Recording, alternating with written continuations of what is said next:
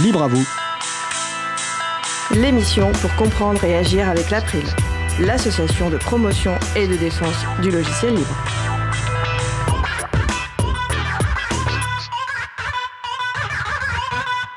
Bonjour à toutes, bonjour à tous dans Libre à vous. C'est le moment que vous avez choisi pour vous offrir 1h30 d'informations et d'échanges sur les libertés informatiques et également de la musique libre. Ce mardi, nous vous confions au Café Libre pour débattre autour de l'actualité du logiciel libre et des libertés informatiques. Ce sera le sujet principal de l'émission du jour, avec également en début d'émission la chronique d'Antanac et en fin d'émission la chronique de Vincent Calam, Semence, une histoire politique, partie 4. Soyez les bienvenus pour cette nouvelle édition de Libre à vous, l'émission qui vous raconte les libertés informatiques, proposée par l'APRI, l'association de promotion et de défense du logiciel libre. Je suis Frédéric Couchet, le délégué général de l'association. Le site de l'émission, c'est libreavou.org. Vous pouvez y trouver une page consacrée à l'émission du jour avec tous les liens et références utiles et également les moyens de nous contacter. N'hésitez pas à nous faire des retours ou nous poser toutes questions. Notre émission est diffusée depuis 2018 sur les ondes de Radio Cause Commune. Cette diffusion permet de toucher un très large public. Radio Cause Commune fonctionne grâce à l'engagement de bénévoles, sans aucune personne salariée, mais à bien sûr des frais de fonctionnement. Et la radio a fait face récemment à de gros soucis financiers.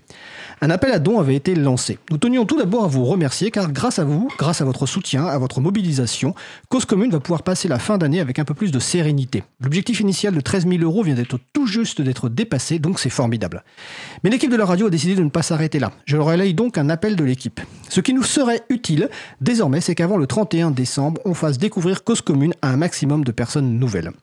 Est-ce que vous pourriez demander, s'il vous plaît, à trois personnes à qui vous voulez du bien, de visiter le site de Cause Commune, je vous le rappelle, causecommune.fm, et de cliquer sur l'appel au don pour découvrir cette radio associative et citoyenne. Ces trois personnes pourraient ensuite faire un petit don, même de 3, 5 ou 7 euros.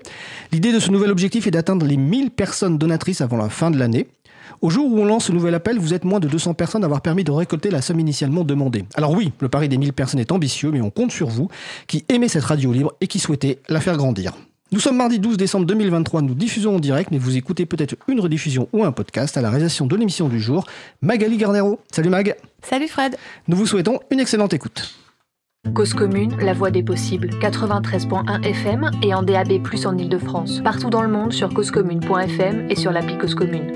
Pour participer à notre conversation, 09 72 51 55 46 et aussi sur causecommune.fm, bouton de chat, salon libre à vous.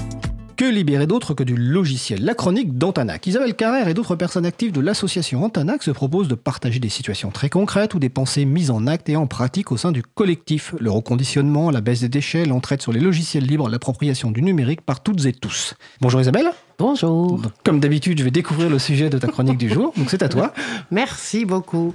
Bah, Aujourd'hui, j'avais deux, en fait, deux sujets. Je ne sais pas si ça va tenir. Si ça ne tient pas, je, je, je vais improviser. J'en ferai qu'un et je ferai l'autre l'année prochaine. Mais j'avais un premier sujet parce que donc la, la, déferlante sur le numéro de novembre et en novembre, j'étais pas là, donc j'ai pas pu. Euh, Alors précise la parler. revue La Déferlante. La revue, féministe La Déferlante. La déferlante. Voilà, la revue qui s'appelle La Revue des révolutions féministes euh, de novembre a fait un article sur l'intelligence artificielle.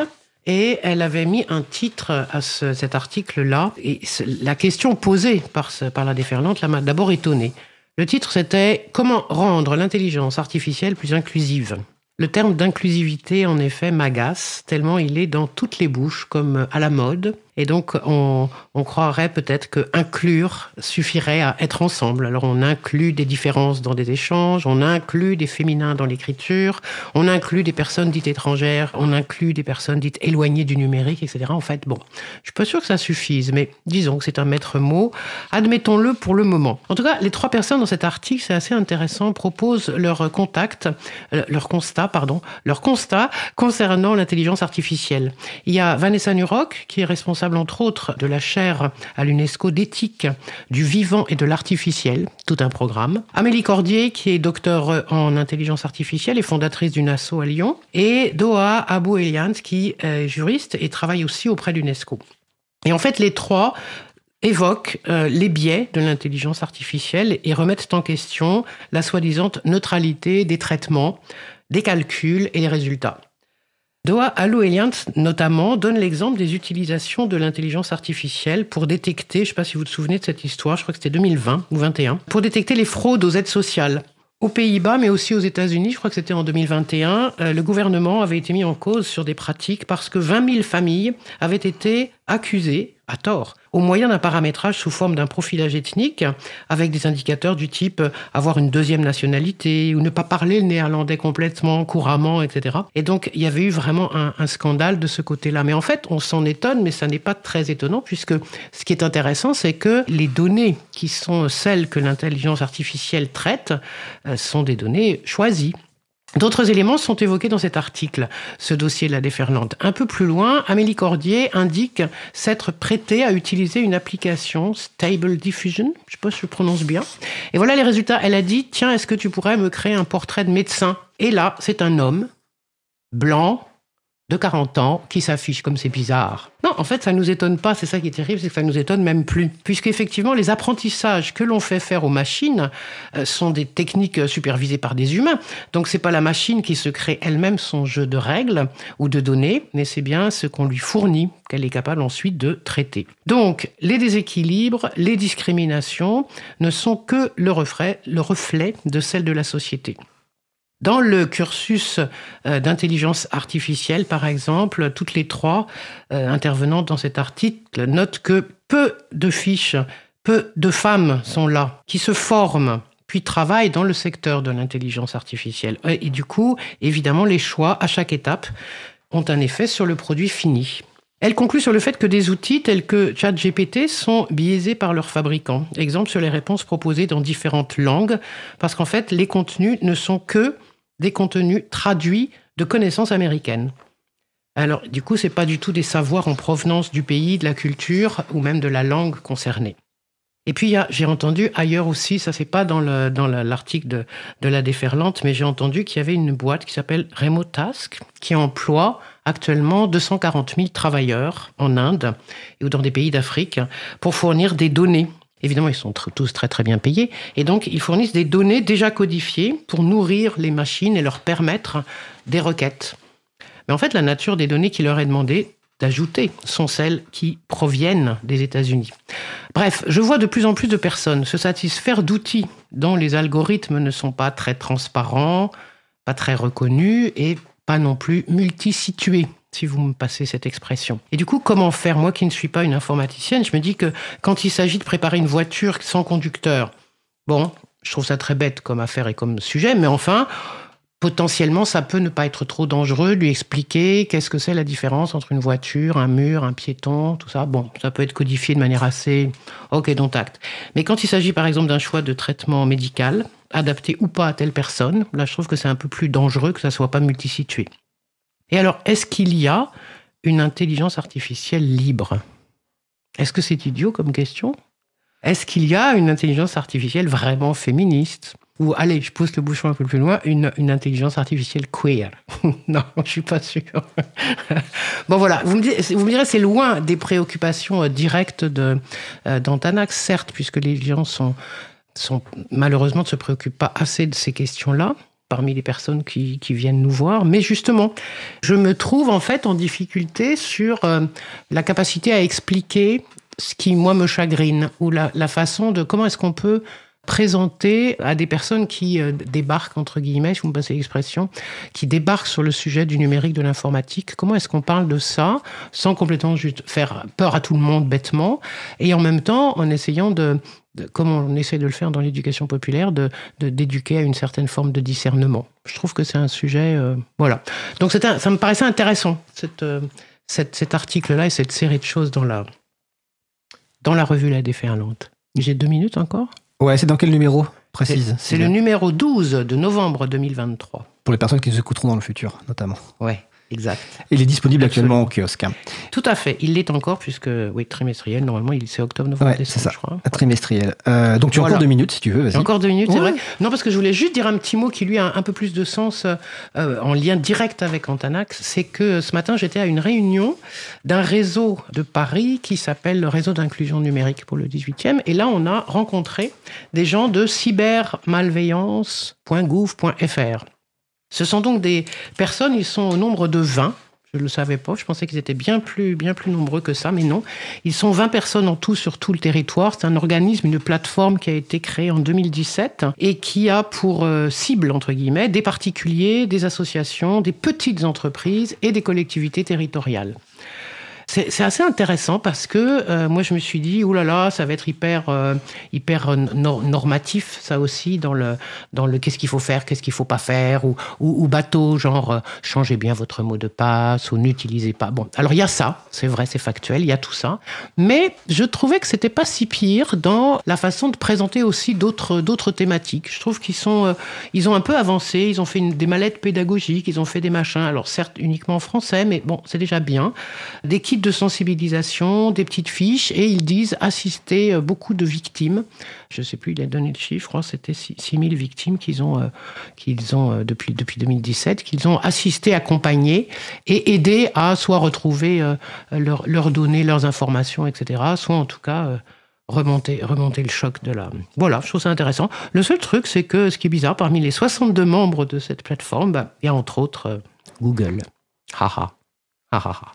J'ai posé la question, on m'a dit, mais oui, mais c'est obligé, ils font partie de, de, de l'écosystème. J'ai pas vu l'April. Alors, euh, je ne crois pas que nous pouvons être présents partout. partout. Par contre, si c'est la même structure à laquelle je pense, euh, son responsable, c'est Jérôme Notin qui est un qui est un libriste en fait. Oui, tout à fait. Il ne travaille qu'avec du libre. Tout, leur documentation, tout leur truc. Je l'ai connu dans une autre vie il y a, une vingtaine d'années. Voilà. Il, était récemment, d'ailleurs, il intervenait euh, au salon Open Source Experience dont on va parler dans, tout à l'heure dans le au Café mm, Libre. Mm. Voilà. Ouais, c'est ça. Mais c'est ça, voilà, ça c'était une chose qui m'a bien intéressé, c'est qu'eux-mêmes ne travaillent que avec des, des, logiciels libres et ils euh, voilà, ils, ils en parlent quoi aussi. Et donc le site, ça doit être alors, de mémoire cybermalveillance.gouv.fr, mais on mettra les références sur le site de, de l'émission, et sur les sites causecommune.fm et libreavou.org. Merci, Merci, Isabelle. Et exceptionnellement, tu vas rester avec nous parce que tu vas participer avec nous au Café Libre juste après. Mais en attendant, on va faire une pause musicale.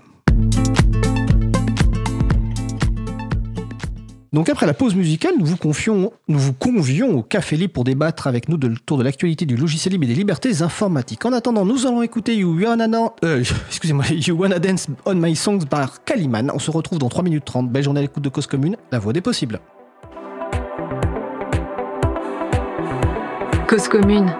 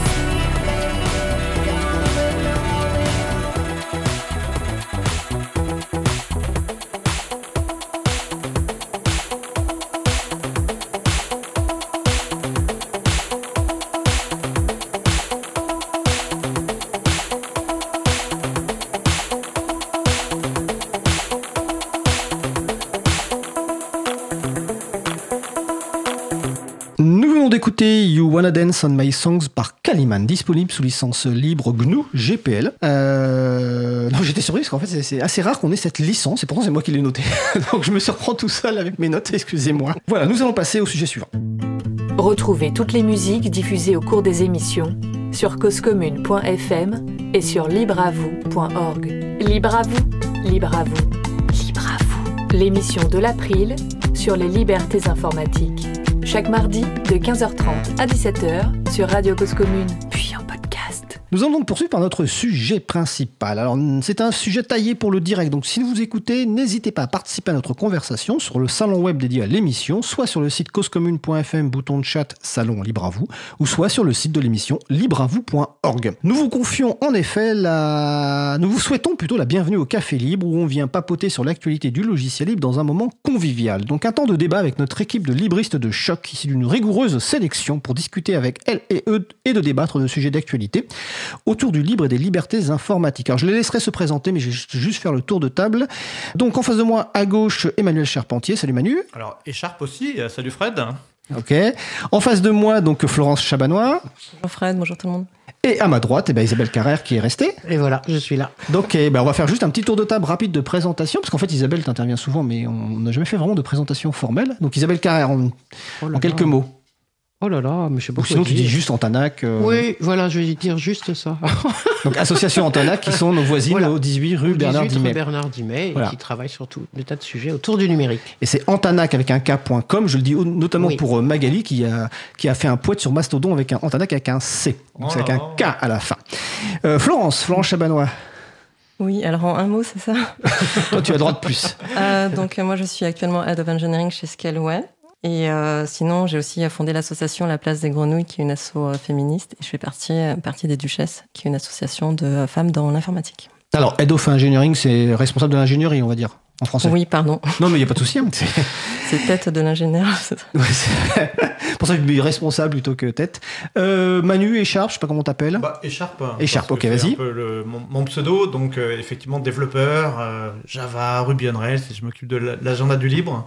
Donc euh, je suis développeur mainteneur et je fais la revue de presse de l'April toutes les semaines. Voilà, exactement. Alors, on va aborder un certain nombre de, de- sujets. On ne sait pas si on va pouvoir tous les aborder. euh, Et comme d'habitude, vous n'êtes pas obligé de réagir à, tous les sujets. Mais tout l'heure, j'en ai parlé dans, la, dans le sujet d'avant. On a Open Source Experience, donc le salon professionnel qui vient de se tenir en fait à, à- Paris, donc euh, au Palais des Congrès les euh, 6 et 7 décembre 2023.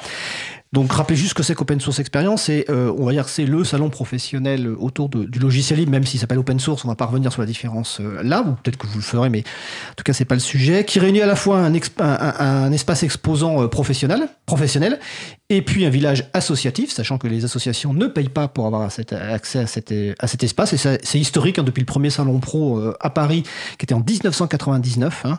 Euh, donc ça commence à remonter. Et puis il y a des conférences euh, avec un format euh, à la fois de quelques plénières et puis un format assez court, hein, euh, 20 minutes, dont euh, questions incluses. Donc euh, en général, c'est 15 minutes plus 5 minutes de, questions-réponses. Donc j'ai envie de vous faire, bah, vous demander un petit peu pour les personnes qui étaient un petit peu votre retour sur Open Source Experience, peut-être les confs que vous avez vus et que vous avez envie de mettre en, avant. Alors comme on va commencer par Florence peut-être? Yes, moi j'ai beaucoup aimé celle de Louis Dérac, que je ne connaissais pas, et que du coup j'ai découvert pendant la conférence. Ça s'appelait Le logiciel libre suffit-il à rendre le numérique acceptable? Euh, c'est le genre de conf où on a juste envie d'arrêter l'informatique en fait. Euh, dans le sens euh, où, bah, typiquement, dans son intro, il disait un exemple c'était Rassurez-vous, cette mine sert à fabriquer des serveurs sur Debian. Et du coup, c'est le côté à quoi sert le numérique. Et pour lui, le numérique soutenable, c'est déjà un oxymore, dans le sens où on ne peut pas faire du numérique avec tout ce que ça implique en termes de ressources sociales, humaines, de matériaux, et dire euh, qu'on fait du, de la soutenabilité.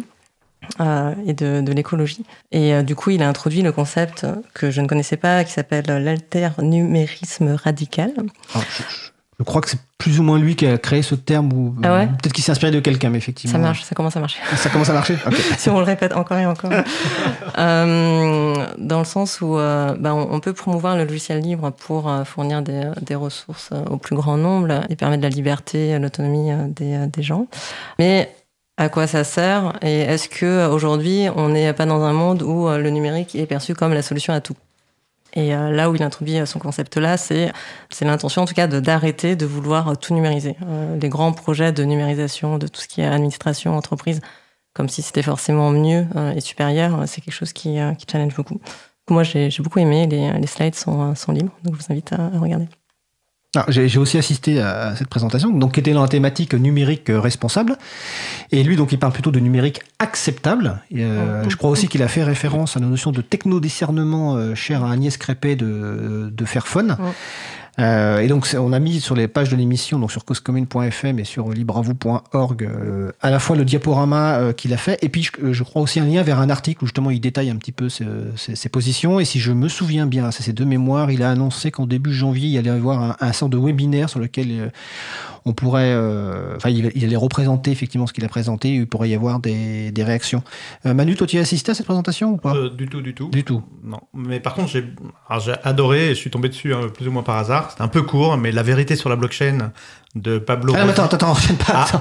Oui, je, sais que tu as envie de parler de ça, mais finissons déjà sur. ah, bah oui. oui. bon, toi, Isa, t'étais pas présente, non, je crois, à ce salon. D'accord. Toi, tu, toi, tu vas pas trop à ces salons, si je me souviens bien.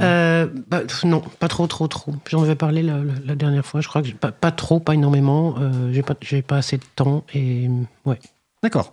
Bon, en tout cas, les... effectivement, le diaporama est en ligne. Par contre, les conférences n'ont pas été enregistrées. Donc, je crois que par rapport aux années précédentes. Euh... Ah, Alors, peut-être que Marie-Odile va me confirmer, parce qu'elle est sur le salon web, euh, là, et comme elle fait des transcriptions. Marie-Odile, si tu, enfin, tu m'écoutes, c'est... donc, est-ce que, est-ce que les conférences l'an dernier étaient enregistrées? Parce que cette année, on n'a pas vu de, de, caméra, ce qui, ce qui serait un petit peu dommage pour pouvoir euh, effectivement les revoir, quoi. Donc toi, tu voulais parler de la blockchain, c'est ça? Bah oui, euh, super conférence sur la vérité de la blockchain et qui essaye de mettre un petit peu à plat avec un, gars qui semble s'y connaître, qui se présente comme cryptologue et qui explique. attends, oui, attends, attends, et c'est qui qui a fait la présentation? Euh, Eh bien, euh, alors attends. Parce qu'un gars qui semble s'y connaître. Pablo Rossi. Oui, alors, on va quand même préciser parce que c'est pas juste un gars qui semble s'y connaître. Je sais pas s'il s'y connaît à fond, mais Pablo Rossi est donc enseignant chercheur à l'université Paris 8, c'est le responsable de la licence alors, je crois que c'est Vidéoludisme, si je me souviens bien, et on l'a reçu dans l'émission pour parler justement de cette licence euh, avec Anna Papa. Je sais plus quand c'est, mais en tout cas, c'est sur libravou.org.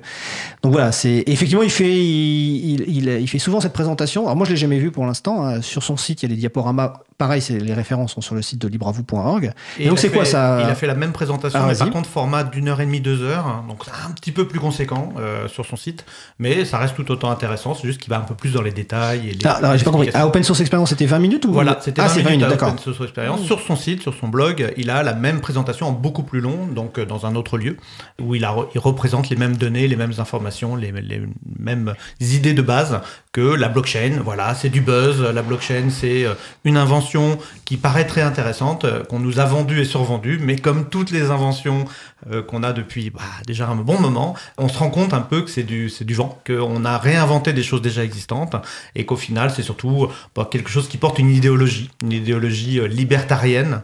Et donc Pablo, lui, ça a l'air d'être plutôt un gauchiste, hein, mais les gauchistes, il y en a des biens, donc la preuve. donc lui, il, il, attaque un peu l'idéologie qu'il y a derrière. Alors, il est de, alors de mémoire, mais euh, l'ONUGM qui est sur le salon me corrigera euh, si je dis une, erreur. Il est de l'Union communiste libertaire, euh, pour être très précis. Euh, et combine, tu veux dire. Pardon? Tu veux dire qu'il combine communiste et libertaire, c'est pas mal. Je ne sais pas, je, crois que ça s'appelle l'Union communiste libertaire, mais Étienne va me confirmer si, si c'est une erreur de, ma part. Donc par exemple, Marie-Odile, oui, me dit qu'il y avait des vidéos euh, l'an dernier, effectivement, d'Open Source Experience, et, euh, il n'y en a pas malheureusement cette année. Et Étienne me confirme que c'est effectivement l'Union communiste libertaire. Et il y a une question donc de, de, Magali, est-ce que la, la blockchain, c'est comme les, comme les NFT donc, alors, euh, explique. On, on, peut dire rapidement, hein, mais les NFT sont basés sur les principes, de, les, les principes techniques de, de, la blockchain, mais les NFT, c'est encore plus du vent. Alors, c'est quoi une, une, NFT, C'est on te vend en quelque sorte un pointeur sur euh, quelque chose qui est sur Internet. Ce pointeur est enregistré dans une blockchain, donc une chaîne, une, un bloc, une chaîne en bloc, on pourrait dire, on pourrait essayer de hmm. traduire. Et les blockchains, il y en a autant qu'on veut. Hein, on peut en faire euh, des milliers, des milliards, il n'y a pas de souci. C'est juste un élément technique électronique. Et donc, une, un NFT, c'est une sorte de jeton où on vous dit oui, oui, vous possédez ce jeton qu'on va enregistrer dans cette blockchain et vous l'avez acheté. Donc, c'est à vous. Maintenant, personne d'autre peut vous le prendre. C'est juste que la blockchain sur laquelle ça a été enregistré, c'est du vent. Le jeton sur lequel qu'on a obtenu, c'est du vent. Et ce sur quoi ça pointe, c'est aussi du vent. Et, mais ça a fait beaucoup jaser et surtout, ça a fait beaucoup d'investissements. C'était presque drôle. C'est juste que je pense qu'il y, a pas mal de victimes du système mm. et euh, on va en entendre parler. Enfin, c'est-à-dire, on va entendre parler. C'est-à-dire qu'il y aura beaucoup plus de victimes qui vont se révéler parce qu'on se rend compte que c'est vraiment euh, du rien du tout, euh, juste des octets qui pointent vers d'autres octets et bah, à un moment donné, ça ne, ça ne dépend qu'une sorte de confiance comme la blockchain, hein, le Bitcoin, le Bitcoin, ce n'est que de la confiance. Mais justement, c'est ça qu'il met en avant, c'est que les systèmes de blockchain sont faits pour se passer de la confiance. Donc il y a une sorte d'oxymore hein, à la base euh, de, cette idée. Donc, euh, mais plutôt pas mal. Honnêtement, c'est à creuser. Moi, j'encourage à aller regarder la vidéo, euh, même si elle est un peu longue d'une heure et demie. le, gars est pas mal. Ok, donc Pablo Rosi. encore une fois, les références sont sur le site de l'émission libravou.org. Parce qu'on va, on va citer plein de choses aujourd'hui, donc ne, notez pas les liens. Simplement libravou.org, le site de l'émission, ou sur causecommune.fm, la page de l'émission. Sur NFT blockchain, est-ce que Florence ou Isabelle voulaient réagir? Parce que sinon, j'ai une autre question sur Open Source Experience. Non, non, vas-y. Non Ouais, c'est de la merde. Vous avez, la merde, très polluant. Vous avez pas investi ah, c'est non, non, non, non, attends. Manu, on, on, on, est à la radio, euh, donc on parle pas les uns sur les autres parce que sinon les gens ils, ils ne comprendront rien. D'accord? Voilà, je précise. Euh, alors là, j'ai une question, mais qui va aussi peut-être concerner, peut-être que Magali va vouloir intervenir, parce que Magali était quand même très présente euh, sur le salon. Donc aujourd'hui, Magali est, en régie. Bon, ok, je vais l'appeler Bouquinette, vu que visiblement tout le monde souhaite l'appeler Bouquinette, mais bon. Euh, c'est sur l'espace associatif. alors en fait, l'espace associatif. en fait, j'ai deux questions. On va commencer par l'espace associatif. C'était un peu dans un, sort de couloir que les associations avaient été reléguées beaucoup moins grand que l'an dernier, non? Est-ce que c'était, que c'était quand même sympa dans l'espace associatif? Alors moi j'ai trouvé ça super sympa. Parce que le petit couloir quand on arrivait par l'escalator c'était tout de suite à droite. Il y avait marqué village associatif. On le trouvait mais tout de suite. Voire limite les gens ils venaient prendre une bouffée d'air et puis ensuite ils allaient travailler sur le salon. Donc voilà. Donc euh, bah c'est pas beaucoup plus petit que les années précédentes hein. on a toujours que 18 stands au lieu de 15 quand même. Donc euh, ça, ça, sert de faire un peu de pressing. Et là on était à 23 associations dessus. Donc on était peut-être un peu nombreux mais l'espace était extraordinaire D'accord. Alors ma deuxième question qui est collective pour les personnes qui étaient, qui étaient, au salon, j'étais donc pas mal dans la thématique euh, numérique responsable. J'ai discuté notamment avec, avec une personne qui, qui faisait du design éthique, euh, une femme, et qui me disait ce salon est effrayant par le public présent. Euh, je, vois, Florence qui sourit déjà. Et effectivement, bon bah c'est un salon qui est quand même, euh, je vous demandais de réagir là-dessus, qui est quand même très très masculin. Alors euh, les gens vieillissent de plus en plus, hein, clairement, parce que quand je faisais référence au premier salon en 1999, alors moi y compris, hein, aujourd'hui j'ai 53 ans, mais c'est quand même un, salon très masculin et je me demande où est la, la, relève entre guillemets, où est le renouvellement à la fois en termes d'âge, en termes de genre? Je sais pas si vous avez une réaction là-dessus sur les personnes qui étaient présentes, peut-être Florence? Moi, je, je, connaissais de nom le salon. Euh, C'était ta première visite C'était ma deuxième. Deuxième, ok. Et euh, je sais que je vois souvent passer les euh, CFP dessus. Des appels à conférence. Pardon, des appels à conférence, donc pour qu'on on propose des sujets. Et moi, jamais, au grand jamais, ça m'a traversé l'esprit de peut-être faire un brouillon, alors que je, je, le fais facilement sur d'autres conférences. Et du coup, je pense qu'il y a déjà l'image open source donc j'ai toujours pas fait en vrai. Mais en tout cas, par contre, j'ai fait, euh, j'ai passé une première porte, c'est euh, y aller.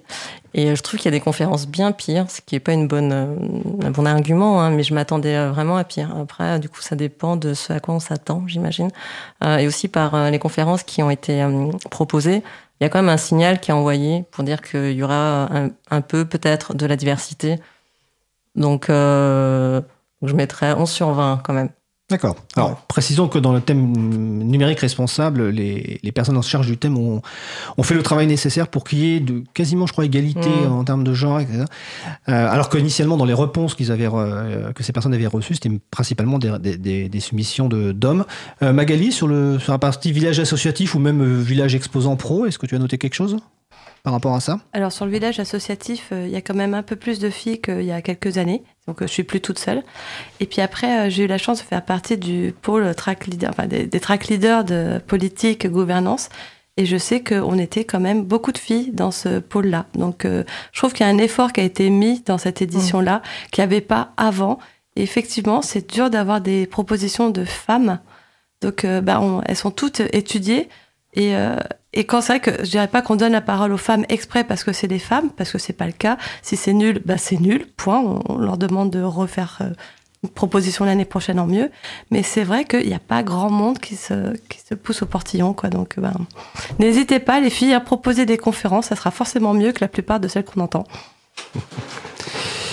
Euh, est-ce que vous voulez rajouter quelque chose sur le ce parti salon? Est-ce que le vieux geek barbu comme moi qui est en face, donc Écharpe, peut rajouter quelque chose ou... Euh? Bah, pas grand chose de spécial, hein. c'est des salons habituels, beaucoup d'hommes, euh, bah oui, mais comme dans les, les environnements techniques, quand je vais dans des soirées Java ou des soirées Ruby, bah c'est pire, hein. il y a encore plus d'hommes, les femmes sont là en organisation, euh, ce sont des gens qui ont été, qui ont, qui sont venus pour regarder ce qu'il y avait de la lumière, hein, et c'est très très macho comme environnement. Euh, on sent la testostérone. Hein. Alors on, dit que tu devrais te rapprocher un peu de ton micro quand tu parles. C'est la régie qui me dit ça, voilà. Mais bon, je, précise. Bon, écoutez, on va changer de sujet. Alors deuxième sujet, bah là ça va être euh, bah, justement en fait pour la diversité ça va être important. Donc ça c'est, je crois que c'est Florence qui a proposé qu'on parle de ça. Je ne sais plus. Je croyais que c'était toi. moi d'ailleurs, je ne sais rien. On a tous ah, proposé. C'est trop bien. C'est vrai que c'est toi qui as proposé la deuxième dont on va parler. Oui, voilà. Euh, voilà excusez-moi. Donc l'idée, c'est là, on va parler un petit peu d'un livre illustré qui vient de, de, de paraître, donc qui s'appelle, alors je ne sais pas comment on prononce la deuxième partie, c'est Ada et Zangeman, ou Ada et Zangeman, je ne sais pas. Un conte sur les logiciels, le skateboard et la glace à la framboise. Donc ça a été euh, écrit par Mathias Kirchner, euh, qui est le président de la Free Software Foundation Europe, donc la fondation pour le logiciel libre en Europe, et qui est mise en dessin par Sandra Brandstatter.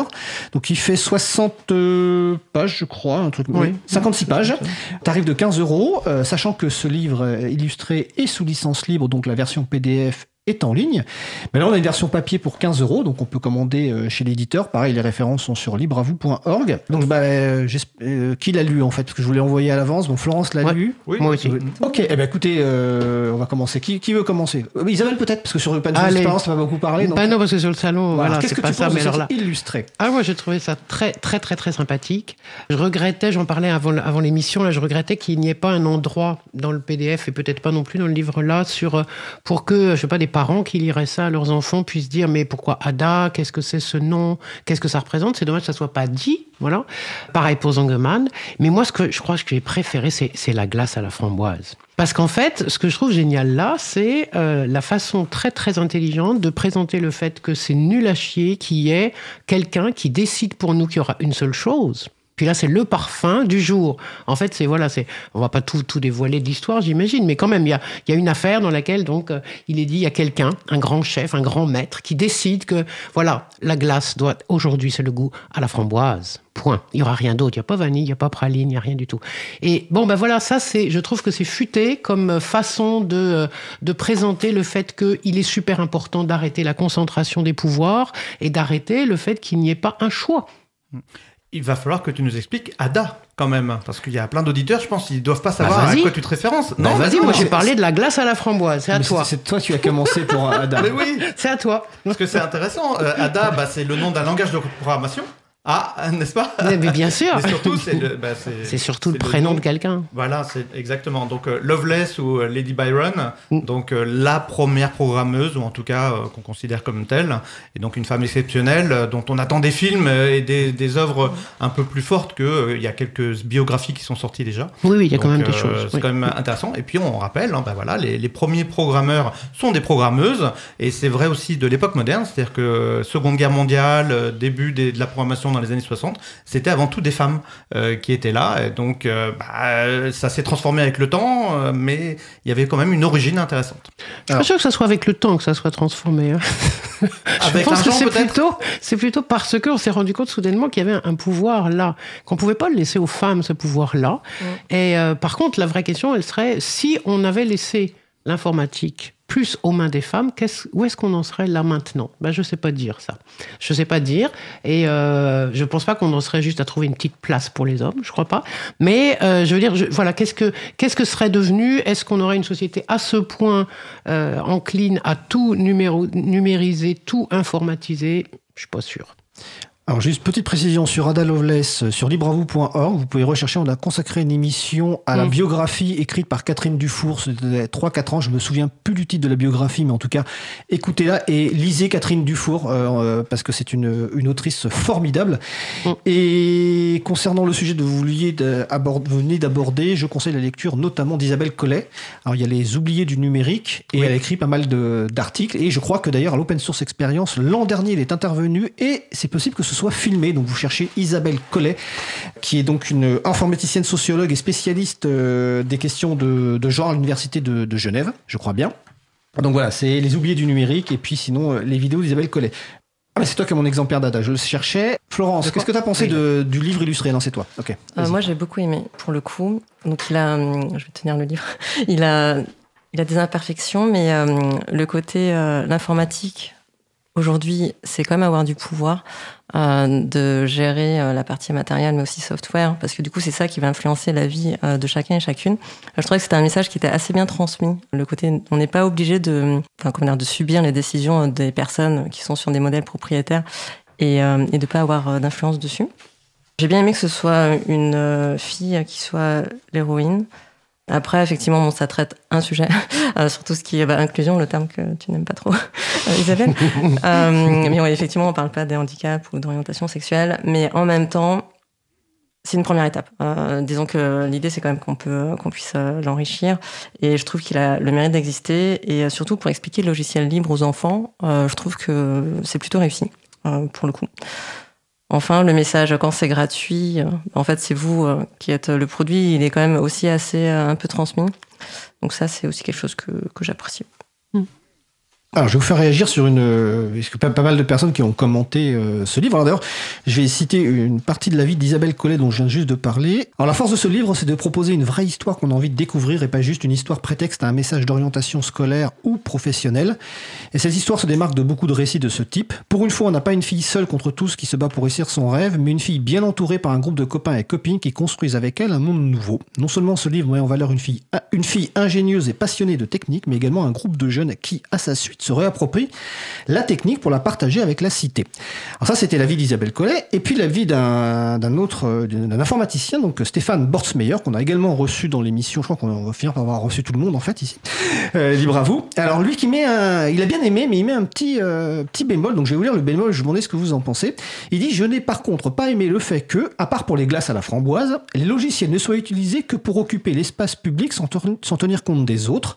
Zangeman programme les planches à roulettes connectées pour ne pas rouler sur le trottoir et donc respecter les piétons. Ada écrit du logiciel qui permet aux planchistes d'occuper le trottoir et de renverser les personnes âgées et les personnes handicapées. L'espace public est normalement en commun qui devrait être géré de manière collective et pas approprié par les valides qui maîtrisent la programmation. Un problème analogue se pose avec les enceintes connectées où la modification logicielle va permettre de saturer l'espace sonore, un comportement très macho alors que le livre est censé être féministe, et de casser les oreilles des autres. Remarquez, cela illustre bien le, problème euh, le point principal du livre, qui contrôle le logiciel contrôle le monde. Est-ce que vous avez eu ce sentiment-là Ou euh, pas du tout? Ouais, moi je, je, je, partagerais ça en effet, euh, mais comme le disait fort justement Florence tout à l'heure, c'est déjà ça, c'est un début. C'est-à-dire que oui, c'est pas parfait, et ça, ça fait partie des choses qu'on peut lui reprocher, effectivement. Mais comme on pourrait reprocher d'autres choses sur sur la façon dont ce groupe euh, d'enfants d'abord, euh, petit à petit, des adultes viennent. Enfin, voilà, il y a des choses comme ça qui sont effectivement pas pas pas suffisantes, mais il est il est déjà là, quoi. Voilà, c'est ça. Mais oui, je suis d'accord. Il y, y, a ça qui est une problématique. Manu, Florence ou pas obligé hein bah Moi, j'aime beaucoup son commentaire en tout cas. D'accord. euh, parce que du coup, il, il met l'emphase sur effectivement des problématiques qui sont réelles et dont euh, la plupart euh, des personnes, euh, une moitié de population moins, encore plus, n'a pas forcément conscience. le côté espace partagé, que ce soit sonore ou public. Et du coup, je trouve ça très cool que, que Stéphane le dise et le, le souligne. Et je pense aussi qu'il y a le côté virilisme qui est plutôt encouragé chez les enfants. C'est marrant d'aller bousculer les gens et de. C'est mieux c'est plus euh, prestigieux d'embêter les autres euh, quand on est enfant que euh, d'être juste sage. et du coup, bah, ce livre surfe un peu sur cette vague, mais je pense que c'est aussi ce qui peut faire son succès, dans le sens où les enfants vont malheureusement peut-être l'apprécier, ce côté coquin. Alors on précise qu'une possibilité de faire connaître ce livre, c'est au-delà de la famille et des amis, c'est dans des écoles. Euh, je précise aussi qu'il y a beaucoup de textes en fait, contrairement à ce qu'on pourrait croire en fait. C'est un illustré, effectivement il y a des dessins, mais il y a quand même beaucoup de textes. Donc mm. par rapport aux âges des enfants et comme c'est 56 pages, euh, c'est pas forcément dès le premier âge. Euh, voilà, il faut peut-être un accompagnement ou une lecture commune avec un, un, parent parce qu'il y a quand même beaucoup de textes. Oui Manu Oui, moi je pense que c'est pas un conte pour enfants. Je pense que c'est un conte tout court hein, et qui s'adresse très bien aux adultes et qui aborde, il permet d'aborder des problématiques, la mairie, les choix de vie en société. Il y a des choix bien plus élevés et même bah, le fait d'être bloqué avec un fournisseur euh, de technique. Euh, donc Zangerman est le fournisseur officiel des logiciels de la mairie, et la mairie est bien embêtée pour s'en débarrasser. Bah, les enfants, je pense que ça leur passe bien au-dessus de la tête, les adultes aussi d'ailleurs, mais euh, d'où l'intérêt d'un conte qui va essayer d'aborder ce sujet. Je trouve que c'est plutôt bien amené. Alors, on va pas totalement changer de sujet, c'est pour ça qu'il n'y a pas la sonnette. Quand j'ai envoyé cette suggestion de lecture, euh, Florence Chabanois a voulu parler d'une autre... Euh, bah c'est aussi une bande dessinée où là, il y a beaucoup plus de dessins que de textes, qui s'appelle Les décodeuses du numérique, qui a été fait donc par le CNRS. Alors, je sais plus en quelle année, je crois que c'était l'an dernier. Il me semble aussi. Voilà. Euh, alors, par contre, je sais pas, j'ai vérifié, j'ai pas l'impression qu'ils sont encore disponibles à la commande en version imprimée. Donc, pourquoi tu voulais parler des décodeuses du numérique, Florence? Bah, du coup, un peu comme Ada, la, question de la représentation, elle joue beaucoup euh, sur la projection euh, des enfants ou des personnes sur euh, ce qu'ils et elles peuvent devenir. Et comme de la même façon que mon enfant, en voyant Ada, peut se dire ah ben je peux bricoler et en plus je peux enrichir, enfin faire les produits que j'ai envie, qui satisfassent mes propres besoins. le fait d'avoir un livre ou de lire un livre comme Les Décodeuses, ça permet de voir qu'il y a des femmes qu'on voit pas forcément dans les carrières de recherche scientifique. Et euh, moi, j'ai beaucoup aimé ce livre parce que bah, déjà, il est drôle.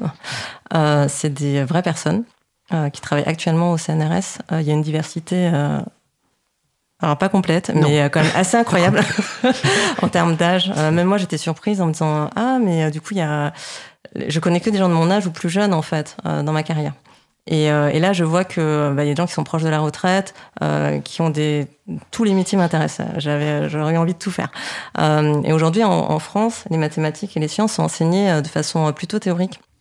Euh, alors que je crois que c'est en Belgique ou en Suisse, mais un pays voisin, les maths ont beaucoup plus d'attrait pour les jeunes filles parce qu'elles sont présentées comme des maths appliquées. Et la façon dont ces métiers sont présentés là-dedans, c'est juste euh, passionnant. Euh, on voit l'intérêt, euh, en quoi ça change la vie des personnes.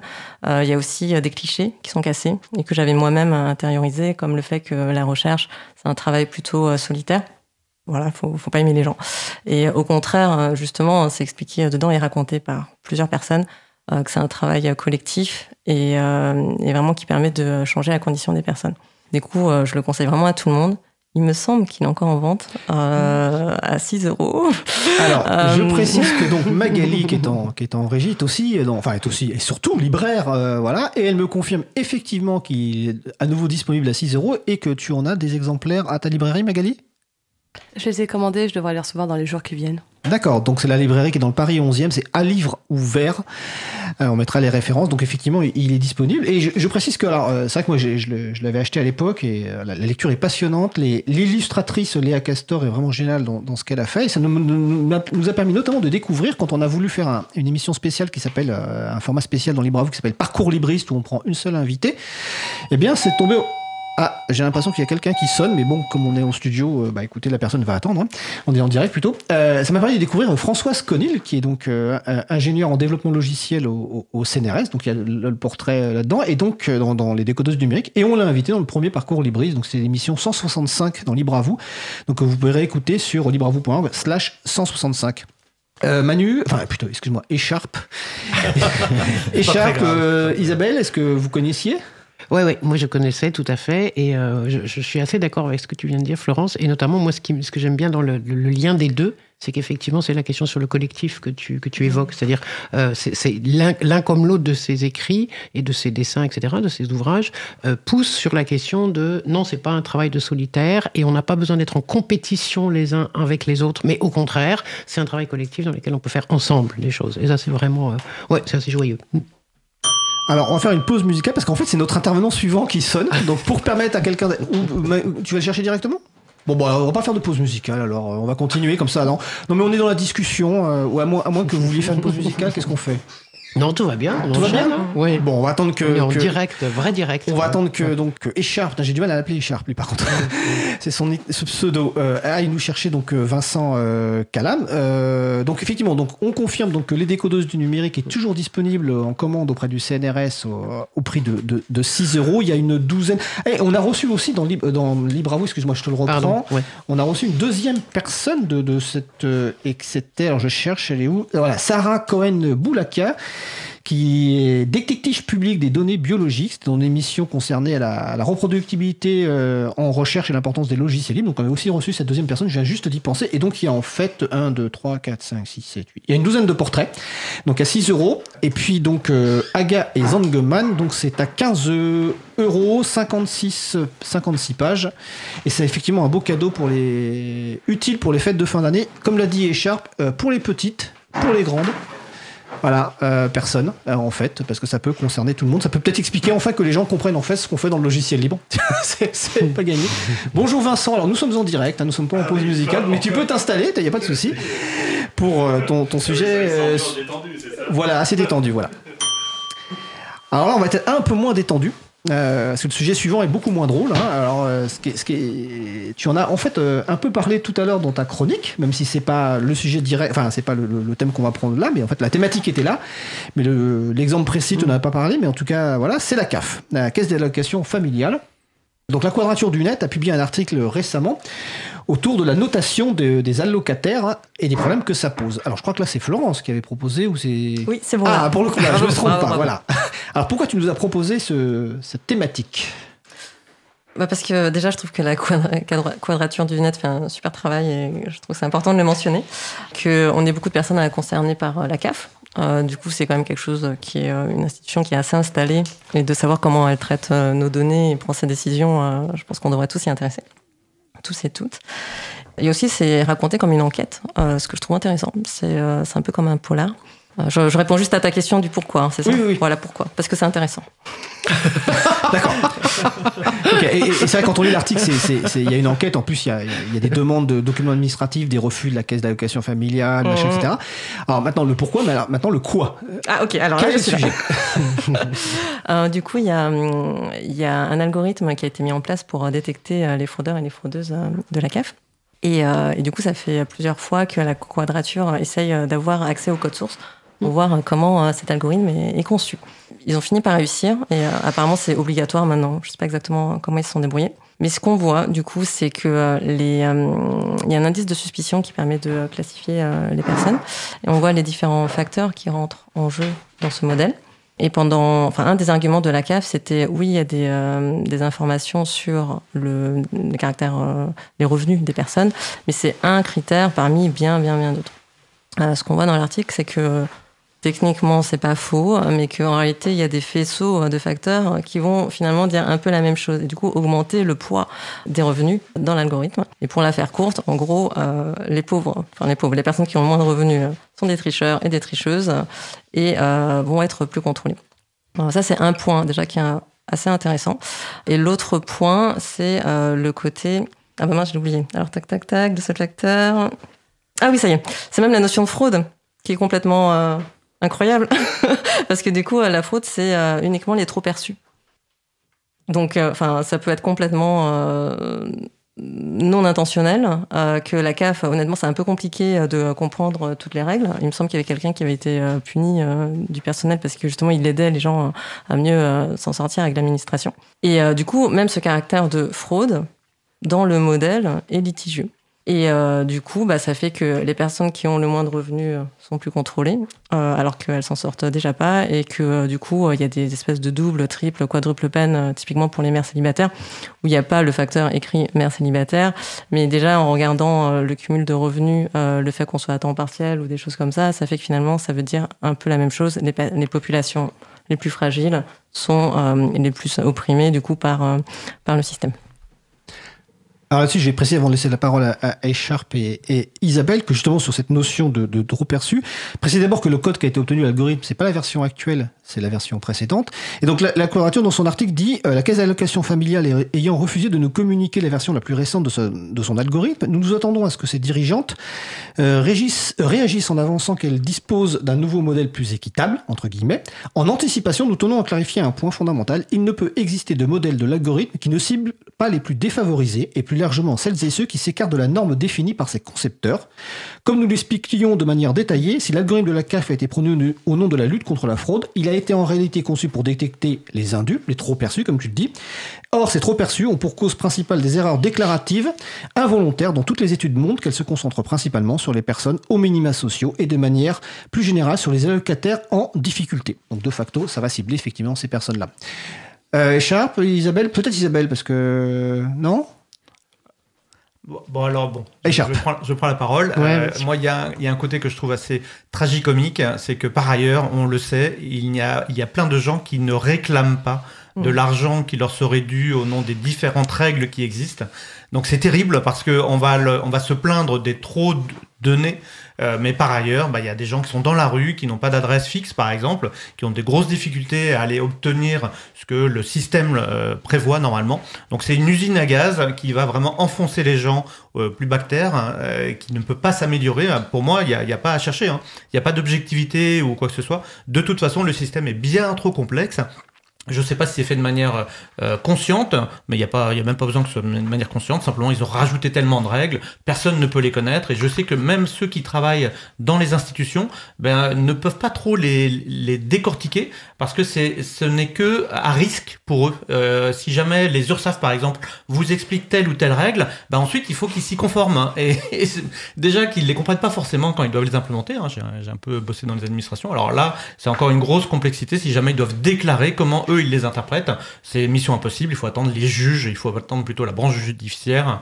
c'est affreux, ça ne, ça ne peut pas bien fonctionner. Euh, enfin, je vois pas comment. C'est ça. Donc là, moi, je peux partager ce que tu dis là sur les, personnes qui sont en fait qui vont utiliser cet algorithme et qui vont utiliser surtout les résultats de ça. Euh, on peut pas leur en vouloir entre guillemets. Ok, ils sont sur un sur un job où on leur demande de le faire, mais euh, l'intention initiale de ce de ce de ce voilà de cette de cette affaire là, de cette recherche là, elle, elle est quand même éminemment politique. Et on peut pas dire que les gens ne savent pas que ce qu'ils sont en train de faire, c'est effectivement d'aller attaquer une fois de plus les autres. Parce que on ne parle pas, tu disais, euh, de quelle fraude parle-t-on Mais oui, on n'attaque pas les fraudes fiscales. Mm. D'accord Par ce type de, calcul et d'algorithme. On va chercher euh, là où déjà les gens sont en difficulté. Là où déjà, en effet, comme le dit la cadra, c'est vraiment euh, majoritairement, on le voit, nous on attaque des tas de gens qui viennent et qui se sont plantés qui ont mis une somme qui n'était pas la bonne dans la case, qui n'était pas la bonne somme, et alors, du coup ils ont des trop perçus, et c'est pas de la fraude. C'est évidemment pas de la fraude. Bon, je dis pas qu'il y en a pas du tout, mais enfin voilà. De toute façon, toute, cette affaire. Enfin, quand je posais la question tout à l'heure, et c'était pas, c'était pas, c'était pas anodin, et effectivement il y a la question de comment est-ce qu'on peut arriver à euh, travailler avec ça si on ne sait pas ce qu'il y a derrière, si on ne sait pas comment c'est calculé, et si on peut, si on ne peut pas être dans une espèce de transparence? Euh, ben je sais pas, je sais pas comment on peut faire ça. Je vois pas. Petit détail, il, me, semble aussi qu'il euh, ciblait d'autant plus les gens qui étaient handicapés. Alors, justement, j'allais lire, on, est, connecté, Charles. Hein, euh, j'étais sur l'article de la quadrature que je vous, invite vraiment à lire. Et donc, il est précisé, comble du cynisme, l'algorithme vise délibérément les personnes en situation de handicap. Le fait de bénéficier de l'allocation adulte handicapé tout en travaillant est un des paramètres impactant le plus fortement et à la hausse le score d'une allocataire. Euh, et sur la partie tout à l'heure, tu disais notamment les, femmes, les femmes seules. La quadrature dit toujours, on observe également le ciblage des familles monoparentales, dont 80% sont des femmes.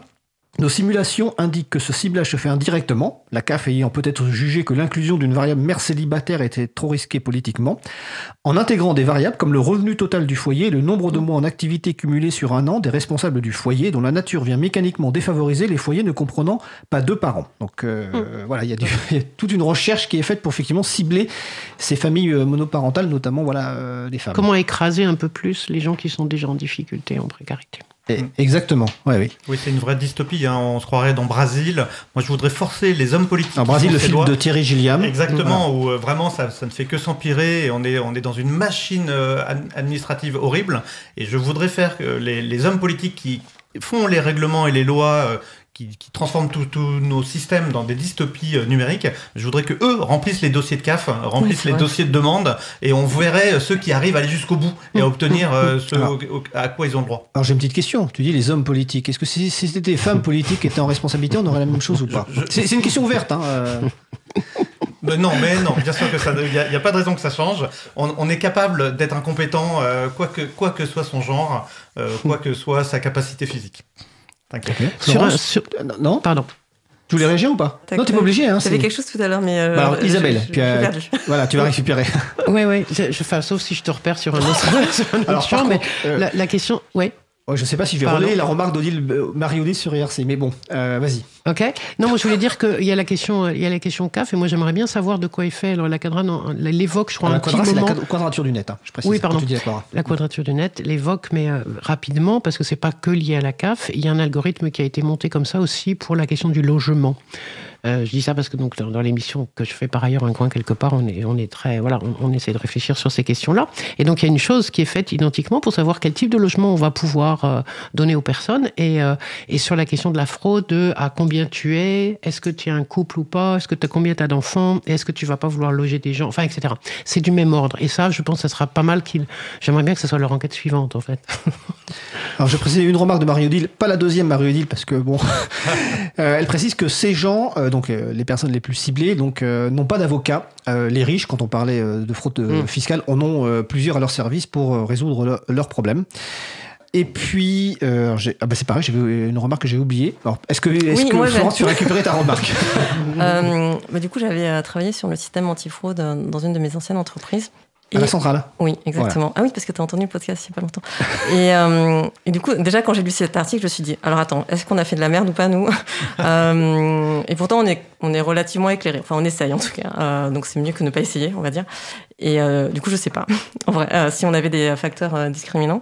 Et du coup, mon ancien moi me disait, mais en même temps, si on rend ça public, le souci, c'est que ça peut. Je comprends l'argument de sécurité en disant si on dévoile la mécanique, même si on avait mis en place des systèmes qui permettraient de, montrer pourquoi, enfin, quels étaient les facteurs qui pesaient sur les résultats d'un algorithme, d'un modèle, est-ce que du coup on se met pas à risque? Et du coup, je n'ai pas trop la réponse euh, par rapport à ça en sécurité, on ne veut pas euh, révéler tout euh, tout de suite euh, à tout le monde. Donc effectivement, d'avoir un peu d'obscurité, ça reste indispensable. Hein. C'est comme les secrets, les codes d'entrée. On mm. On va pas les révéler à tout le monde. Et oui, on est tous biaisés.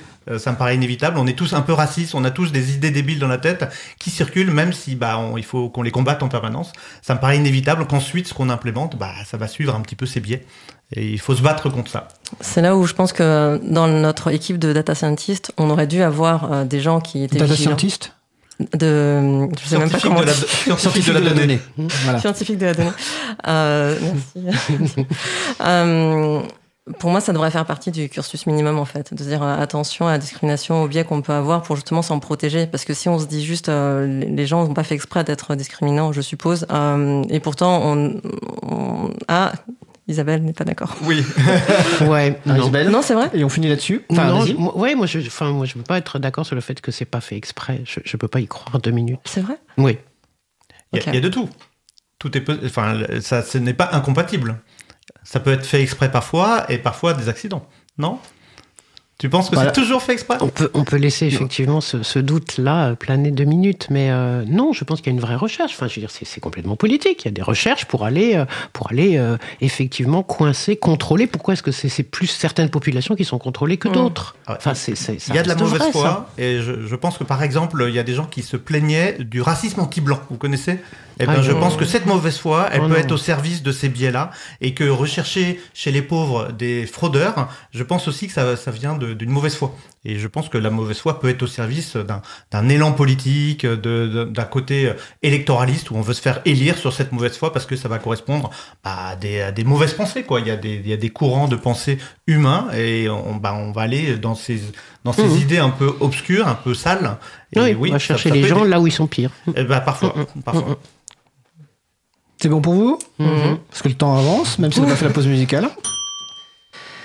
Bon, on va revenir à quelque chose d'un peu moins lourd que ce sujet-là. Euh, et on vous invite à lire évidemment l'enquête de la quadrature du net. Euh, on a mis la référence sur le site libravou.org ou sur causecommune.fm. Mastodon, Le réseau social de micro-blogage auto-hébergé, libre, décentralisé, dont on a parlé plusieurs fois dans l'émission, dans sa dernière version, a annoncé euh, vouloir limiter le harcèlement sur son réseau avec une nouvelle fonctionnalité. Donc c'est le principe, ce serait d'afficher des messages d'avertissement pour dissuader certains comportements désagréables. Alors je ne sais pas si ça a déjà été mis en place ou, si vous, vous avez déjà eu l'occasion de, voir, de, voir ces messages, mais j'avais envie de demander, euh, alors sauf Isabelle, parce que Isabelle, tu n'es pas sur Mastodon, mais tu auras peut-être un avis sur le sujet. Euh, principalement d'ailleurs à Florence, parce que Florence, euh, tu es à la fois sur Twitter, oh, je sais pas si encore, si encore sur Twitter. Si, je suis encore. Voilà, mais, et donc sur Mastodon, depuis combien de temps tu es sur Mastodon déjà Je me souviens plus. Depuis un an. Voilà, donc tu es arrivé dans la, dans la, dans la période récente. Mm. Par rapport justement à ces questions de harcèlement, quel est ton. Et par rapport à la, la, la, fonctionnalité que propose de rajouter Mastodon, quel est ton avis,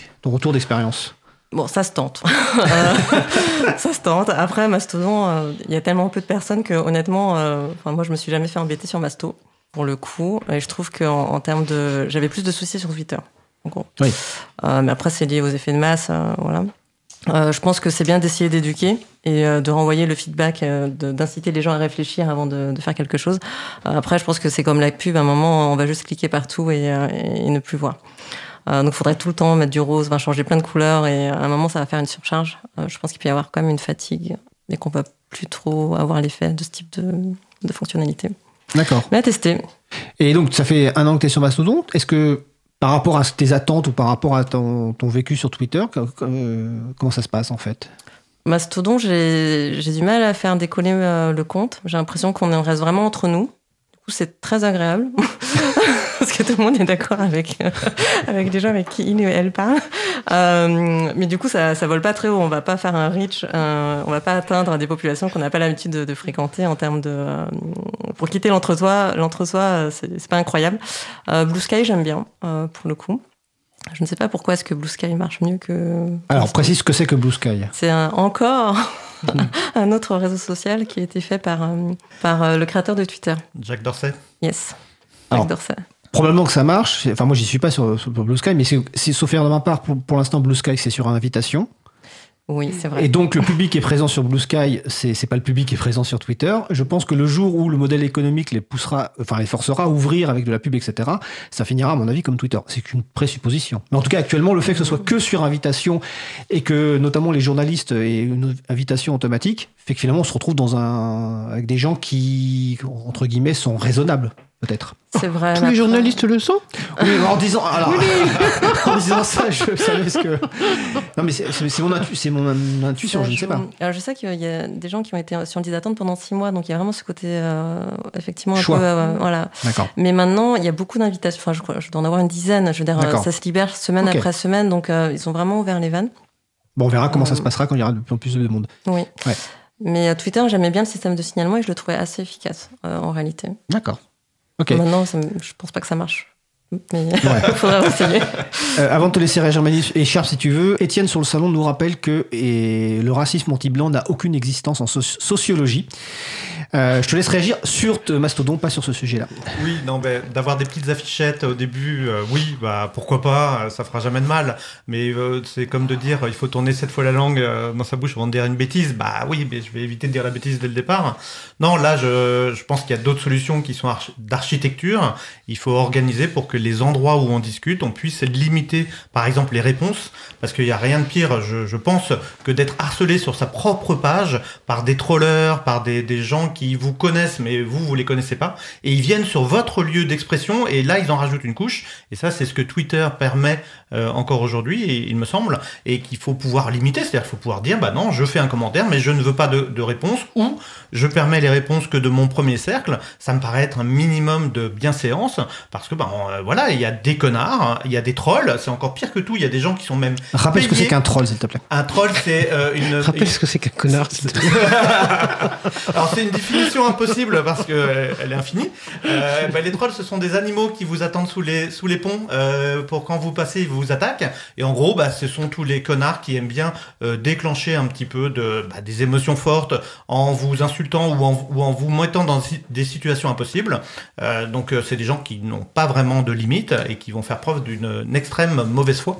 Parce que c'est ça au final. Et dans les, trolls, il y a des trolls qui sont parfois rigolos parce que ça peut donner de l'énergie. Euh, donc moi perso, je ne mets pas tout à part, mais c'est par contre ça va très loin, c'est qu'il y a de l'industrialisation, il y a des fermes à trolls, ben, on a découvert en, Russie notamment, qui sont payés pour essayer de mettre en avant des points de vue, pour essayer de, de changer le discours et la façon dont les gens sont civilisés, pour casser vraiment nos relations et ben, pousser vraiment bah, ce qui se passe aux États-Unis par exemple. Il y a des camps de droite, il y a des camps de gauche, ils se détestent et ils envisagent même une guerre civile, donc ça va très loin, c'est un peu hors de contrôle. Isabelle, tu voulais réagir sur ce sujet-là ou on change de sujet? Non, on peut changer de sujet parce que moi je suis pas, je suis pas très. Voilà, moi je vais parler effectivement voilà des, des, fausses euh, bonnes nouvelles ou des euh, bonnes fausses nouvelles. Euh, je pourrais parler effectivement des risques sur la propagande, mais moi voilà, je suis pas sur les réseaux sociaux donc je peux pas. Je suis pas légitime. Hein. Bah, oh la légitimité. tu es la bonne personne. Je suis pas légitime à en parler parce que je, ne sais, je ne sais pas dire pourquoi, pourquoi ça serait bien que Mastodon fasse ceci ou pas. Bah, tu vois. Tu es la bonne personne. Tu es là, tu as le droit, tu devrais. Donc on va. Il nous reste quelques minutes parce que Vincent écoute euh, patiemment, mais ça. ça... Hein. Bah, c'est en public. c'est presque notre première émission en public, mais on va changer de sujet. Alors là, c'est les, bah, c'est les sujets un peu rapides. Bah, ça tombe bien parce qu'en fait, on va être rapide en temps. On va commencer par le premier. Bah, ça, ça va être euh, échappe. Tu voulais qu'on nous parlait de Advent of Code 2023. Donc j'ai demandé de, nous dire ce que c'est que Advent of Code. Bah, c'est le calendrier de l'avant euh, du code. Et effectivement, c'est un truc un petit peu amusant euh, entre informaticiens, entre programmeurs et programmeuses. Euh, sur Linux FR, mais en fait, ça. ça, ça LinuxFR.org. Exactement. Et donc, ça, ça, c'est un fonctionnement où les informaticiens aiment bien essayer de s'entraîner à coder. Et moi, je le fais, mais je le fais pas euh, sur celui-là, je le fais sur d'autres sites. Et donc, un petit peu tous les jours, on code dans différents langages, on s'entraîne, on essaye de suivre des algorithmes. Et là, euh, c'est en public où tous les jours, hein, on vous pose une colle et on vous propose de trouver des solutions dans le langage de notre choix, à la manière dont on le veut. C'est pas, c'est pas hyper formalisé, donc c'est plutôt fun, hein, euh, c'est plutôt rigolo et moi j'encourage. Linuxfr.org, c'est une communauté sympa. Une réaction euh, Non Donc c'est très bien. non, mais, donc pareil, on a mis les références sur libravou.org et sur causecommune.fm. Euh, deuxième sujet court, euh, bah, c'était aussi toi qui l'avais proposé, euh, Écharpe. Le Fairphone 5, iFixit, et lui attribue la note de réparabilité de 10 sur 10 et je crois que c'est une première. Alors, c'est quoi le Fairphone? C'est quoi iFixit? Alors, moi j'aurais dit iFixit, mais ça revient même et après sur le site web. Tu connais ma mon, Oui, en anglais. pas grave. Mais effectivement, c'est iFixit. Et donc ça veut dire je, je le répare. et donc ça va vraiment dans cet esprit de combattre les téléphones qui sont d'un d'un seul montant, qui sont parfois collés, euh, donc on peut rien ouvrir, on peut rien y mettre les mains dedans, et bah par exemple, Apple, ce sont les parangons, les gens qui défendent le fait qu'on ne puisse pas aller euh, réparer. Donc c'est énervant et c'est un mouvement qui va très loin. Hein. Même les tracteurs euh, sont touchés aux États-Unis. Au nom du droit d'auteur, on ne peut pas aller euh, corriger un matériel qu'on a acheté. Donc là, enfin, il y a des gens qui, sont pris en main, qui ont dit on va essayer de travailler sur l'écologie, on va essayer de, de s'assurer autant que possible que les matériaux de base soient sourcés depuis des mines où il n'y a pas des enfants qui travaillent, par exemple. Donc quelque chose d'assez difficile à faire, mais qu'il faut faire. Et derrière, bah, on permet aussi de réparer le téléphone. Donc, euh, en a un, elle est assez contente, et son père aussi. Moi, je pense acheter le prochain, euh, la prochaine génération. Et elle a déjà cassé l'écran, oui, euh, je, la regarde. Oui, bon, je te dirai pas combien de fois, mais trop de fois. Et elle l'a réparé elle-même. Euh, donc euh, c'est plutôt sympa. Elle en était très contente. Elle était enchantée de pouvoir recevoir par la poste euh, l'écran, d'avoir le petit tournevis qui va avec. Le, la chose est bien conçue, bien prévue, et on peut changer. Il y a des modules, il y a des éléments. On peut enlever la batterie, un truc extraordinaire, incroyable avec les technologies actuelles. Et je pense que c'est, ça va dans le sens de l'histoire. Il faut aller vers là, avoir des, des matériels qu'on puisse s'approprier. Ça va aussi dans le sens du logiciel libre. Hein. On n'est pas juste dépendant de choses qu'on nous donne ou qu'on nous vend. On rappellera qu'évidemment, on a parlé de Fairphone dans, dans Libre à vous avec Agnès euh, Crépet et aussi Gaël Duval, parce qu'il est possible de commander des, des, des, des téléphones préinstallés. Euh, donc c'est sur libreavou.org, vous faites une recherche sur Fairphone. Je vais juste euh, indiquer ce que la réaction du, du, du, de la personne responsable de, de, Fairphone suite à cette note de réparabilité. Nous croyons qu'il faut euh, donner aux individus les moyens de réparer et de conserver leurs appareils le plus longtemps possible en réduisant les déchets électroniques, l'utilisation des ressources naturelles et en contribuant à une économie plus circulaire, car comme nous l'avons appris à l'open source expérience dans la track euh, numérique responsable euh, sur les gaz émissions de gaz à effet de serre, c'est 80% à la fabrication de l'appareil et non pas à, à l'usage. Et je confirme effectivement sur la repérabilité ah, alors, iFixit, le site, propose des vidéos qui sont très bien faites pour expliquer comment démonter toutes les vis, enlever par exemple euh, les modules qu'on veut remplacer. On, commande le module de remplacement et il arrive, moi je l'ai fait récemment avec le module bas du, Fairphone 3, euh, parce que je n'ai pas le 5, je garde mon téléphone. Très bien, super. Ouais, mais...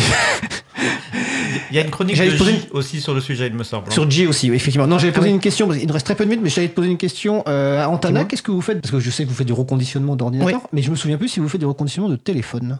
Bah, du coup, la, problématique, c'est qu'il y en a beaucoup qu'on n'arrive pas à, réparer parce qu'on n'a pas, et tous les gens qui viennent avec des Apple, justement, et des i machin, là, bah, du coup, non. Ouais. Mais on aimerait on le faire plus. La seule chose qu'on arrive à faire pour le moment, c'est de mettre des, des outils euh, libres euh, sur le, des applications libres. Voilà, c'est ça. Oui, un conseil euh, qu'on peut donner aux gens, en tout cas côté Android, c'est d'installer le magasin d'applications F-Droid. Absolument. Donc, est un magasin d'applications. Alors, évidemment, Android va vous dire alerte de sécurité, je ne sais pas ce que ce truc-là. Installez comment. Mais ça marche très bien. F-Droid. Et après, vous avez via cette application, ce magasin d'applications accès à plein d'applications libres pour faire à peu près tout ce que vous avez envie de faire. Donc, c'est une première euh, étape. Florence, tu voulais réagir là-dessus? Euh, Non, je pense que tout a été dit. Tout a été dit? Ok. Euh, Magali voulait réagir. Allez, vas-y, Magali. Enfin, Bookinette. Oui, effectivement. Si vous voulez installer F-Droid, installez-le depuis le site internet de F-Droid et non pas depuis le Play Store. Parce que sinon, il y a des trackers dedans, ce serait dommage. C'est une bonne ah remarque à laquelle je n'avais pas du tout pensé, effectivement. Donc sur f-droid.org. Alors, on va pas aborder un dernier sujet parce qu'on ne va pas forcément avoir le temps, mais peut-être que je vais vous demander si vous avez une actu à partager ou autre. Florence, est-ce que tu avais une actu à partager? Une annonce Une annonce. Euh, il y a QTI là, qui a été euh, mis en place, créé euh, côté Iliad, qui est un grand laboratoire pour tout ce qui est modèle de, machine learning. Donc à suivre, c'est vraiment le, début. Alors QTI, c'est K-Y-U-T-A-I. Oui. Exactement, ok. Une intelligence artificielle mignonne. Et attends, juste laisse-moi finir. Euh, euh, Iliad, c'est la maison mère de, Scaleway. Oui, où tu travailles. Voilà. Où je travaille. Et Free, euh, c'est la maison mère aussi de Free pour les personnes qui connaissent plus mm. Free que, que Scaleway. Est-ce que côté Antanac ou côté Manu et Sharp, il y a des annonces? Non, rien de particulier. Rien de particulier? Non, Ok, eh ben écoutez, just in time, super. nous allons. Ben, je, vous remercie de, votre participation donc à, ce café libre. C'est le troisième qu'on fait. Donc on va essayer de faire ça une fois par mois. On a une équipe de tour de six personnes. Je ne sais pas qui seront les, euh, trois prochaines personnes qui interviendront euh, en, janvier. Bah, écoutez, je vous souhaite une belle fin de journée. Puis euh, bah, vous restez là pour quand même la chronique de Vincent. Hein. Et nous allons faire une pause musicale. Alors, je vous rappelle que Cause Commune fait un appel à financement participatif qui se termine dans quelques jours. Pour nous aider, rendez-vous sur le site causecommune.fm et cliquez sur le bandeau d'appel dont vous pouvez, pouvez, faire ça tout en écoutant la pause musicale à venir. Alors, c'est la période. Tous les ans, je vous mets cette chanson, mais je la trouve euh, vraiment très bien. Il faut bien écouter les paroles parce que le côté joyeux n'est pas forcément dans les paroles. C'est Joyeux Noël par les Bernardo. On se retrouve dans 4 minutes. Belle journée à l'écoute de Cause Commune, la voix des possibles.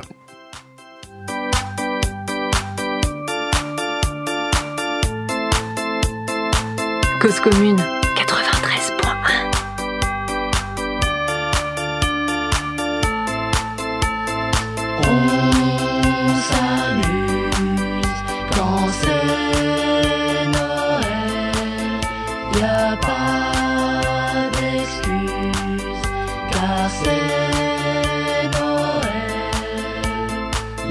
sont éclairées, les sapins décorés, les cadeaux emballés, les bougies allumées. On va pouvoir fêter la fête de l'année. Puissent nos ennemis devenir nos amis. On s'amuse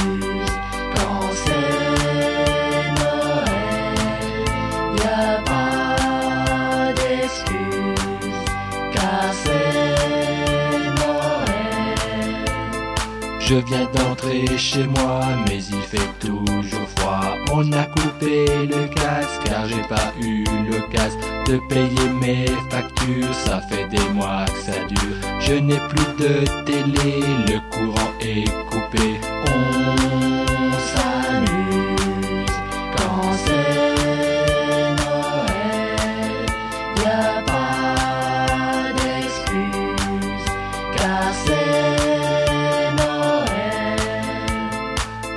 nativité, je me suis acheter une boîte de raviolis et quelques confettis. Des piles dans ma radio qui passe un adagio. C'est de la binonie, c'est vraiment très joli. On s'amuse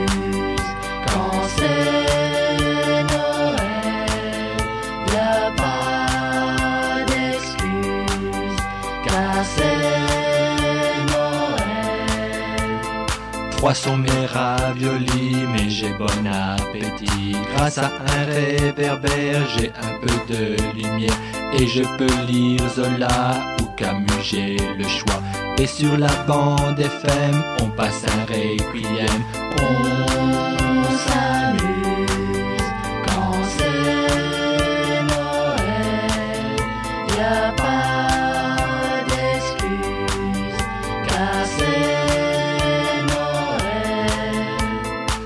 Il est bientôt minuit, j'allume ma bougie. Dans toutes les familles, on s'embrasse sous le gui.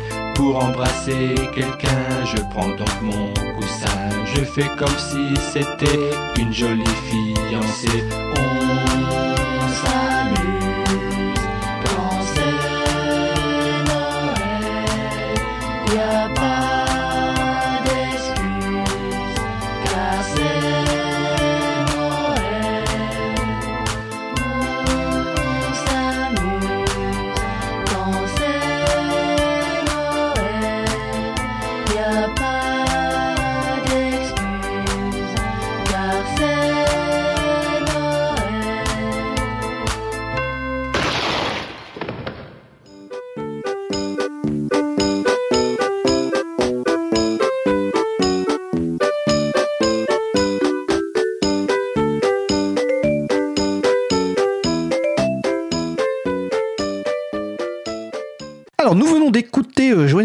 par les Bernardo, disponibles sous licence Art Libre. Nous allons passer à notre sujet suivant. Retrouvez toutes les musiques diffusées au cours des émissions sur causecommune.fm et sur libreavoue.org. Libre à vous, libre à vous, libre à vous. L'émission de l'April sur les libertés informatiques. Chaque mardi de 15h30 à 17h sur Radio Cause Commune, puis.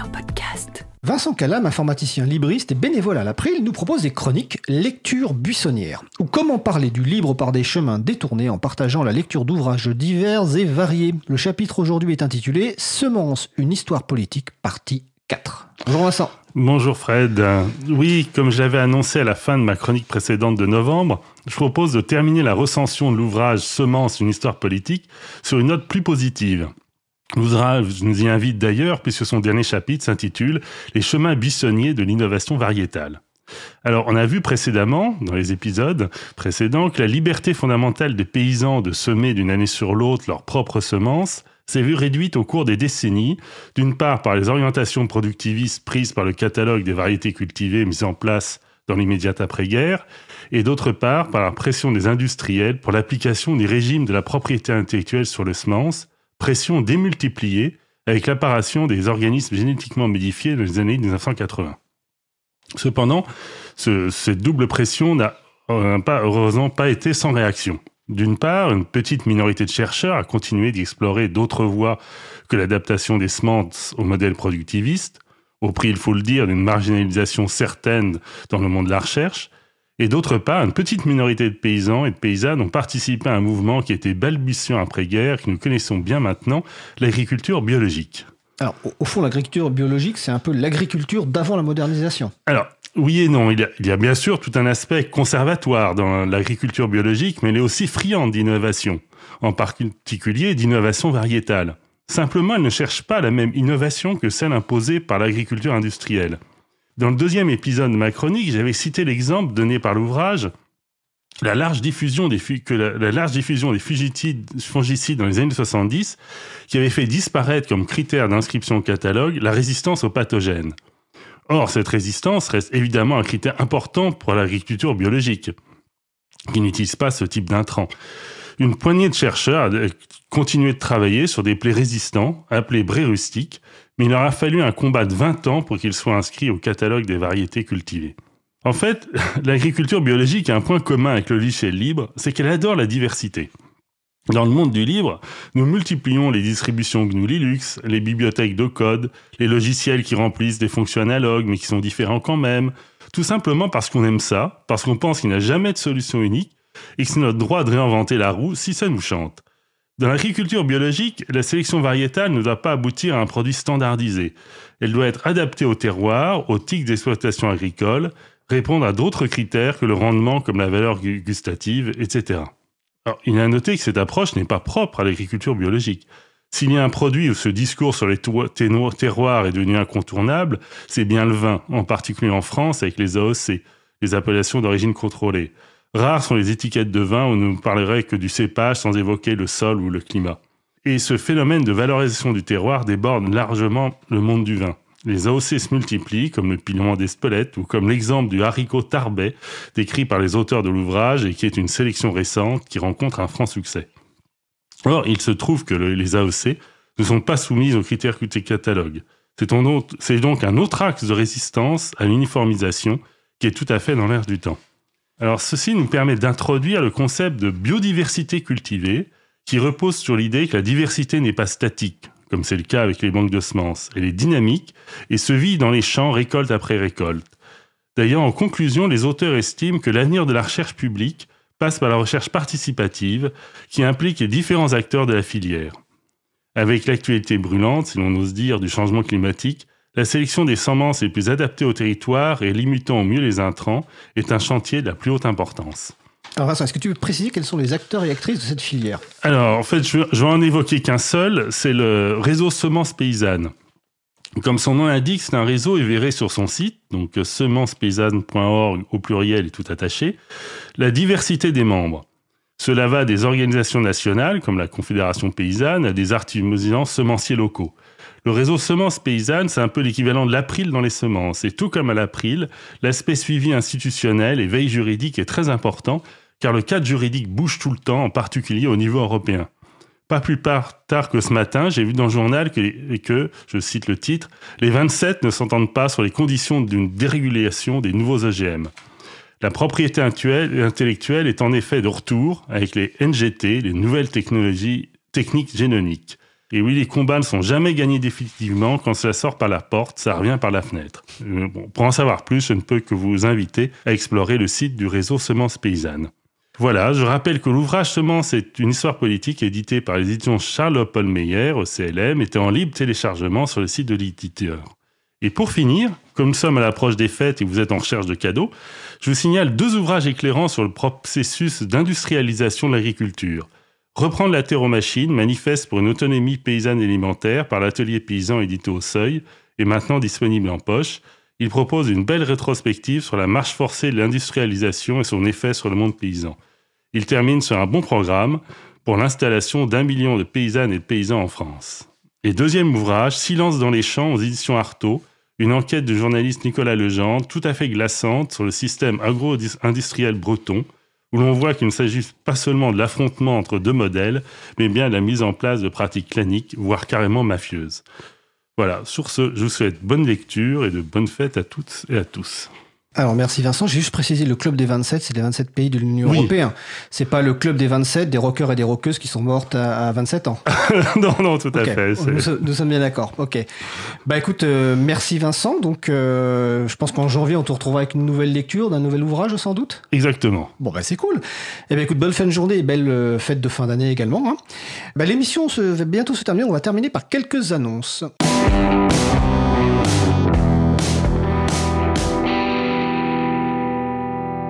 Dans les annonces, euh, bah, je vais vous en faire une seule en fait. L'install party, tout à l'heure comme Vincent a parlé des systèmes d'exploitation GNU Linux, donc une install party, une fête d'installation GNU Linux à Marseille samedi 16 décembre 2023 de 14h à 19h.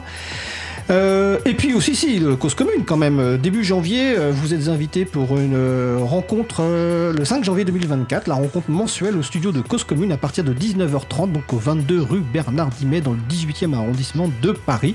C'est une soirée radio ouverte chaque premier vendredi du mois. Donc la prochaine, ce sera le vendredi 5 janvier 2024. Et je vous rappelle que vous pouvez retrouver sur le site de l'agenda du libre codé par Echarpe, agendadulibre.org, tous les événements en lien avec les logiciels libres ou la culture libre près de chez vous. Notre émission donc se termine. Je remercie les personnes qui ont participé à l'émission du jour. Isabelle Carrère, Florence Chabanois, Emmanuel Charpentier dit Écharpe, Vincent Calam, aux manettes de la régie aujourd'hui Magali Garnero dite Bouquinette. Merci également aux personnes qui s'occupent de la post-production des podcasts. Euh, Samuel Aubert, Elodie Daniel Girondon, Languin, euh, bénévole à l'April et Olivier Grieco. Vous retrouverez sur le site web libreavou.org toutes les références utiles ainsi que sur le site de la radio causecommune.fm. N'hésitez pas à nous faire des retours pour indiquer ce qui vous a plu mais aussi points d'amélioration. Vous pouvez nous poser toutes questions, nous y répondrons directement ou lors d'une prochaine émission.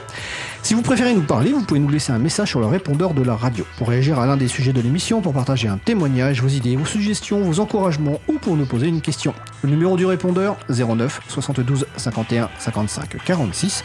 Je répète 09 72 51 55 46. Nous vous remercions d'avoir écouté l'émission. Si vous avez cette émission, n'hésitez pas à en parler le plus possible autour de vous. Et faites connaître également la radio Cause Commune, la voix des possibles. Je vous rappelle le site web causecommune.fm. La prochaine émission aura lieu en direct mardi 19 décembre 2023 à 15h30. Ce sera la dernière de l'année. Notre sujet principal portera sur nos amis de Framasoft. Nous vous souhaitons de passer une belle fin de journée. On se retrouve en direct mardi 19 décembre. Et d'ici là, portez-vous bien.